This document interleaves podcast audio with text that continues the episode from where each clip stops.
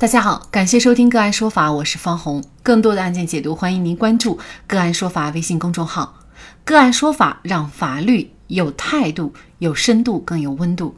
今天呢，我们跟大家来关注高空坠物砸坏了奔驰车，车主请求赔偿两万，被法院驳回。二零二零年八月二十七号的晚上八点三十六分。陈先生将爱车临时停放在滨州市北湖区某小区楼下的花坛绿化带旁，这个位置上呢是印有“消防通道禁止停车”的黄色字样，并且画有白色人行通道的横线。晚上九点三十分左右，陈先生把爱车驶出小区，停放在小区对面的马路旁。第二天，陈先生开车前发现爱车有被砸的痕迹，立即拨打了幺幺零报警。派出所民警来到现场以后，调取了小区的监控录像。监控录像显示，二零二一年八月二十七号晚上九点十四分，陈先生爱车旁的楼栋掉落了不明物，砸中花坛中的树枝以后，掉落在花坛里。物业公司值班保安听到响动以后，到陈某停放车辆的位置进行查看，没有发现异常，于是就离开了。派出所民警来到现场以后。对陈先生车辆被砸的情况进行询问，并找到被告物业公司调取监控录像。在查看监控以后，并没有对陈先生车辆被损坏一事作出结论。对陈先生的报警处理意见为不予处理。二零二一年八月三十号，陈先生在该栋楼下的花坛处找到了水泥块。通过对比，认为他的爱车被砸是由该栋三层的朱某、李某共同居住的房屋外窗挡板处的水泥块掉落所致。于是找到物业公司，要求物业公司和朱某、李某共同赔偿。二零二一年九月四号，陈先生把车辆开到了 4S 店进行定损报价，报价的费用为两万两千八百二十五元。经双方多次协商，都没有达成协议，于是酿成纠纷。车辆被砸。陈先生的损失可以挽回吗？就这相关的法律问题，今天呢，我们就邀请北京嘉维律师事务所李艳艳律师和我们一起来聊一下。李律师您好，你好，主持人好，非常感谢李艳艳律师哈。那本案当中，这个朱某和李某哈，他们因为呢是被怀疑，就是他们房子外面掉下来的东西砸到了奔驰车，那么这种情况下，他们是否呃要对这个奔驰车的损失来承担责任呢？嗯，本案中他们是不承担责任的。本案属于物件脱落、坠落损害责任纠纷案件。根据法律规定，原告陈某应当就侵权事实、侵害后果，还有侵权的事实与结果之间存在因果关系，承担证明责任。被告朱某、李某应当对自己没有过错，免责事由，然后承担证明责任。本案中，首先啊，陈某在该楼栋下边发现。有个水泥块，通过比对，认为其爱车被砸是由该栋三层被告共同居住的房屋外窗掉落所致，这只是陈某的一种主观的猜测。其次啊，交警并未对陈某车辆被损坏一个事实作出结论，对陈某的报警处理意见为不予处理。最后，根据小区监控显示，不明物是否砸中陈某车辆无法辨别。综上所述，陈某无法证明车辆损坏与水泥块掉落之间存在因果关系，所以不承担责任。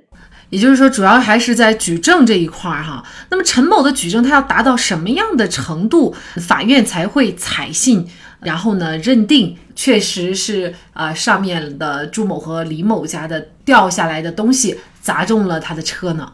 啊，咱们可以用。法律学这么去讲啊，陈他的举证证明标准应当达到高度可能性，法院才会采信。根据法律规定啊，案件事实分为程序性事实和实体性事实。程序性事实，比如回避、诉讼保全等，证明标准需要达到较大可能性即可。嗯，说一个大家比较好理解的，我可以按照百分比去举例，就大概是百分之五十一的这样子。就事实大致如此，就普通老百姓认为，呃，这个事儿大概就是如此这样的标准。那实体性事实的证明标准达到高度可能性即可，这个就是我可以按比例来讲的是百分之七十五吧。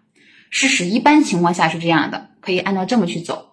如果是实体性事实，属于欺诈、胁迫、恶意串通事实以及口头遗嘱或者赠与事实，那么这种情况就需要更高的一个证明标准，就是需要达到排除合理怀疑的程度。我们还是用百分比去举例啊，就百分之八十五到百分之九十九这样子，事实几乎都是这样的。可以按老百姓说啊，这个事儿基本上都是这样的，几乎没有什么变化。嗯，本案中啊，陈某需要证明侵害事实与侵害结果之间存在因果关系，属于实体性事实，其证明标准应当达到高度可能性。那能以这个案件做比较吗？呃，假如说达到一个什么程度，基本上法院就会采信呢？嗯，比如说，嗯，他觉得这个是被告朱某啊，呃，李某，他这个窗户掉落的东西，嗯，比如说交那个本案中。咱们那个保安不是进去查看了嘛？或者是有人有目击证人等等，或者是保安查看的时候，他这一刻那个车已经有划痕，就是他看到从楼上去掉落了一个东西。嗯，其实这个证明难度还是蛮大的，他找很难找到具体的侵权人，就是他会找可能的那种可能的加害人，就是让举证责任倒置，让其他人去证明自己不是侵权人，这个举证责任就是完全采取倒置的方式走。陈某啊，他可依据民法典，他可以这个可能加害的，向可能加害的停放车辆旁边的楼房使用人请求给予补偿。嗯，那陈某车辆旁边啊，楼栋上坠那种物体物体嘛，他难以确定侵权人是谁，所以这个时候您刚才所指的让他去证明太难了，就是难，就是太苛责了。那他就让这个除楼栋的住户能够证明自己不是侵权人的外。让他们来证明，比如说我证明啊，我那天我不在家，或者是嗯等等，就举个例子，或者我这墙完全是很好的，没有脱落，这个东西不是我的，他自己我自己能证明才可以，有可能加害的楼栋的房屋使用人。那么其实这个案件呢，它可能也也存在一定困难，就是是一个水泥块啊。你比如说是一个杯子啊，或者是一个家里的物品掉下去，那么可能还有迹可循。当然，您刚才说的这个反过来，如果把整栋楼都告了，那每个人呢啊都可以来证明自己到底有没有可能，就是说啊不是这个水泥块的主人哈，或者是使用人等等的哈，这是另外一种诉讼方式了。像这个案件当中呢，因为呃陈某呢他只是起诉了。他怀疑的两个人和物业公司。那么说到物业公司的话，那么这个呃，物业公司又要不要承担责任呢？呃，物业公司它也是不需要承担责任的。根据法律规定啊，物业公司属于小区的管理者，只有因为物业公司没有尽到安全保证义务，导致陈某车辆损坏时，他才会承担责任。比如是陈某把车辆停在了一个停车场，已缴纳了停车费。然后物业它是就一个保管的一个合同，形成了保管的义务，这个时候才会有。本案中，陈某爱车旁的楼栋掉落不明物体，那个物业公司值班保安也是听到响动就去进行查看了，未发现异常，随离开。关键点还有一个就是陈某属于违规停车，故物业公司不承担责任。那像这个车辆，它停放在这种禁停的地方，比如说消防通通道啊，作为这个车辆的主人、驾驶人员，他是不是还是要承担责任的呢？嗯，根据法律规定，陈某将爱车停在这儿，该位置上印有“消防通道禁止停车”的黄色字样，并画有白色人行横道这个横线嘛。通过案情我们也可以看到，他属于占用消防车通道的行为，行政机关可以对他进行。警告五百元以下的罚款，如果他拒不改正，行政机关可以强制执行。高空坠物的杀伤力到底有多大？巴掌大的西瓜皮，二十五楼飞下，如果击中头部，可致人死亡；空易拉罐从二十五楼抛下，可以致人死亡；从十五楼抛下，可以砸破头骨。我国法律明令禁止从建筑物中抛掷物品，高空坠物抛物严重会被判刑。除了禁止高空抛物以外，阳台上的花花草草，请大家都放在有防护栏的位置。大家应该定期检查防护栏的螺丝是否牢固。